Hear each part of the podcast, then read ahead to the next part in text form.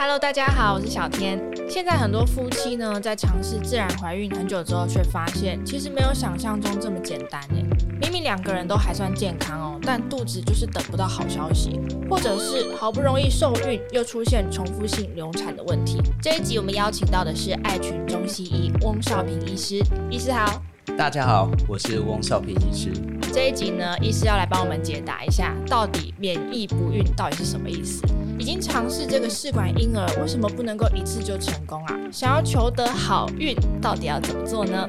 爱群中西医呢，它有获得澳洲生殖医学会的认证，成为全台湾第一间哦得到国际权威认证的生殖中心。所以今天我们特别邀请到专家来分享。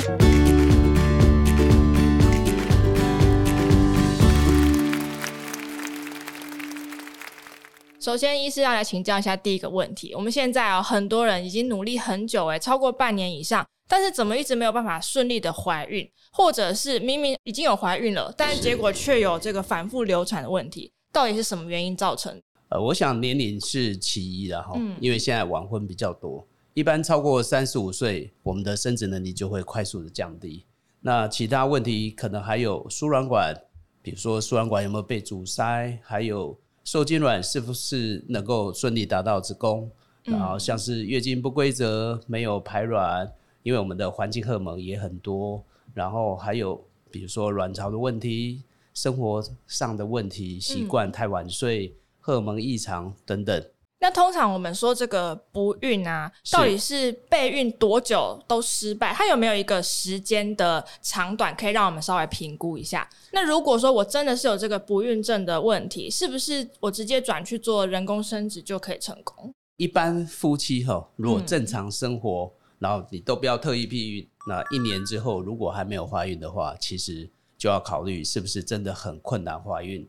我们遇到问题，第一个就是要找出是不是有什么样的原因。嗯，好，比如说我们去做输卵管摄影，比如说我们做一些荷尔蒙的检查，然后去查出看看是不是那个胚胎着床的环境，那习惯性流产产生的原因。那事实上，在国外的研究有高达差差不多四十 percent 的不明原因，它长期不孕、重复性流产，很多都是从免疫的因素产生的。这个就是免疫不孕症哦，所以今天要来特别讲解一下这个免疫不孕症。等一下也会请教医师哦，关于这个人工生殖试管婴儿的妹妹嘎嘎。那其中有三个重要的关键，也会请医师聊聊，要怎么样来帮助这么多想要怀孕的妈妈们突破这一道道的关卡。是的。医师，我们今天会邀请您来哦，主要就是因为您真的是我们目前台湾呢研究这个免疫不孕的专家。从您开始踏入免疫不孕治疗领域中，有带领团队治疗，统计出已经有将近一万个免疫不孕的案例，哎，真的是非常厉害。由您的经验来看，这个自体免疫疾病到底是怎么样会影响我们怀孕呢？跟血管有关系，因为这些免疫抗体它基本上混乱之后。它会变成从对抗外来的人，然后到最后会破坏自己的器官，造成我们的身体血管会有一些发炎现象，比如说红肿、发炎、疼痛。那如果这个发炎是出现在子宫里面，嗯，那其实有时候我们也不会有太大感觉，那这个就造成了自体免疫破坏我们的子宫，着床失败这样的问题。哦，就是我们的免疫系统本来是要抵抗这个外面的东西、不好的东西，结果它把自己当做攻击的对象。对，了解。那我们要怎么样知道自己可能是这类免疫妈妈的族群呢、啊？基本上，如果说有一些警讯的哈，那其中一项我们就应该要去考虑。比如说，第一个，我们很长期不容易怀孕，超过两三年以上；那第二个，怀孕。九到十周，那也发生过流产或是习惯性流产。那你进行过试管，那结果植入一直在失败，好超过两三次以上。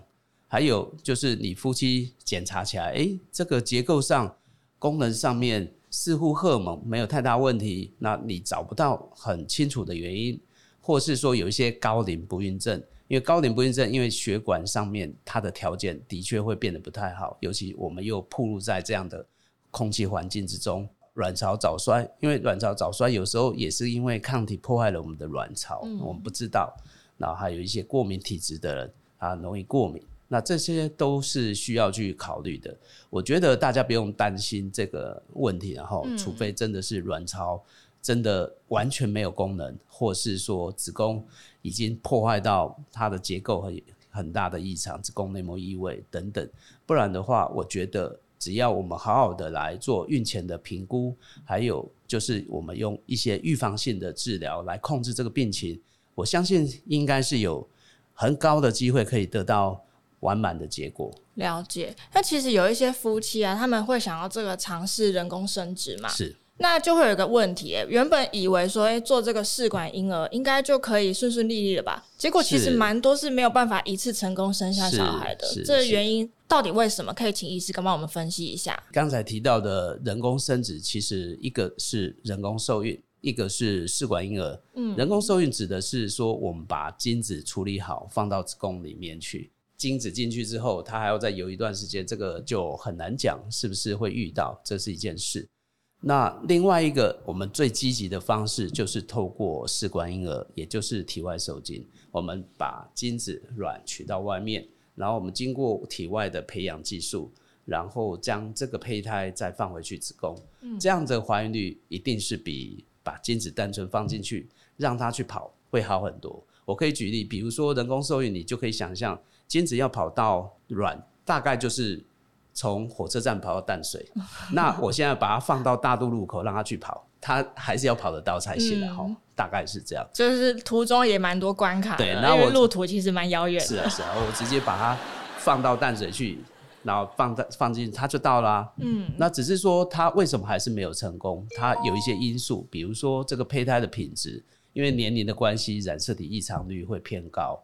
或是说我们的子宫环境，刚才提到的这些免疫的一些问题，当然这个跟医师判断植入的时间、经验、植入技术，还有实验室在培养的时候，因为这个实验室的规划，你可以想象它就是一个非常精密的，它是模拟一个子宫环境，嗯，所以你这个大的实验室就是一个大的子宫，那我们在里面操作每一个细节都必须要非常的注意。基本上我们实验室里面。有非常多的重要因素，尤其是有三个关键我们要来看。第一个关键就是我们的基因检测，所谓的 PGS 检测；第二个是实验室技术；第三个是活产。因为我们不是只要怀孕，我们要生得下来，而且生得健康。其实我想，现在很多观众跟听众很有可能是第一次听到这三个名词。我们接下来来解释一下这三个名词的意思到底是什么。首先，第一个是 PGS 检测，这是什么意思啊？我们胚胎在植入前的基因检测，你可以想象，我们怀孕自然怀孕的时候，在十六周、十七周，我们会做羊膜穿刺。我现在就直接把它拿到前面来做。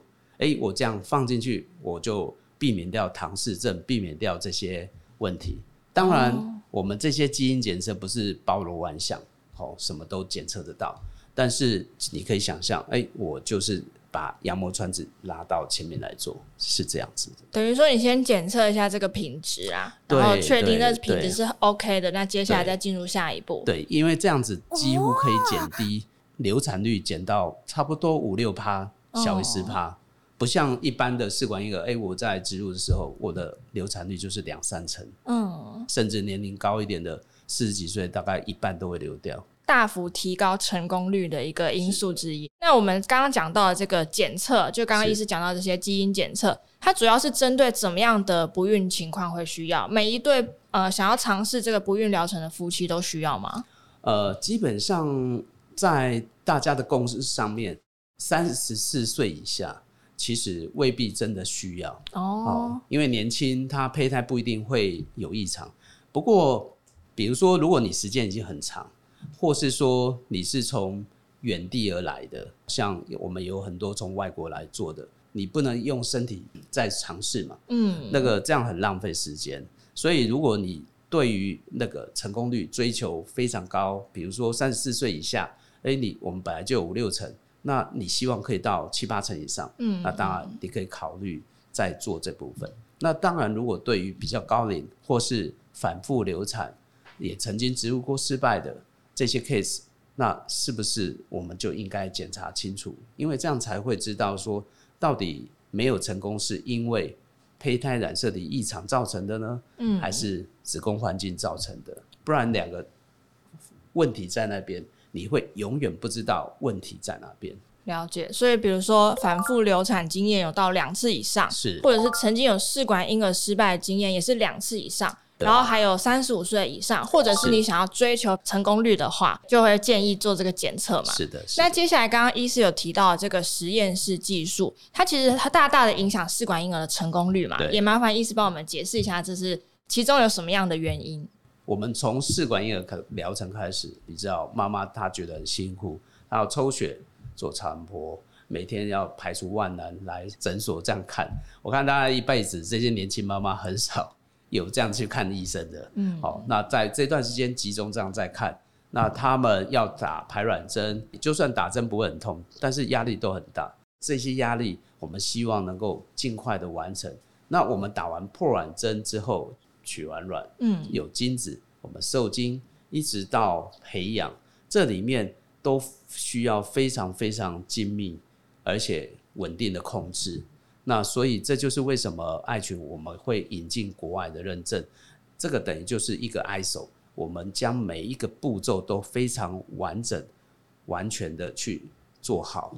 这个就会决定了这个胚胎非常大的关键。嗯，因为你多数试管婴儿失败的原因，就取决在这个卵子的数目、品质，或是精子质量。然后活动力、穿透力等等，那这些植入胚胎当然就非常关键喽。嗯，它占了这个整个这一次我们做试管成功大概八成的因素，所以这是关键中的关键，这样子。所以其实简单来说，优点就是它会有比较好的存活率、着床率嘛。医师刚刚前面还提到这个活产关键，它其实也是后面这个最重要的一个步骤嘛。对，因为当我们把胚胎都准备好了，我们已经完成了七八成的任务，嗯、那接下来就是把妈妈的子宫环境培养好。嗯，因为妈妈子宫环境，我们刚才提到，它有可能有硬体结构上，比如子宫有子宫内膜异位、腺肌症等等，它有很多问题，但是大家看不到的一些免疫风险的问题。好，活产关键我们。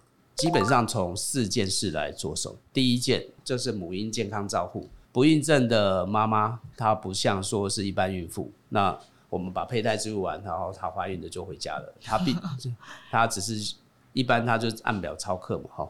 但事实上，其实这个胚胎从植入立刻，我们就要开始做检测。妈妈到抽血确定一下身体有没有排斥，嗯，然后她的 HCG 上升的状况是不是稳定。是不是他在这个环境里面会受到攻击、破坏，或者是说他的血管条件不好？所以这个基基本上，我们一个生命，像我们我们生命的前一千天，真的是非常关键。如果说你是在缺氧的环境下长大，你会不会比较有可能，比如说会有一些呃智力上面发育或什么样的问题，或是自闭症等等？虽然这个因素不能直接连上去，但是我们还是要小心这件事情。等于说，它就是从这个胚胎的检测到后面的宝宝的成长状况，都是个人化的去给你母婴健康照护的一个方案，就是。对对对，所以我们叫它是认证风险的管理了。那在第二件事呢？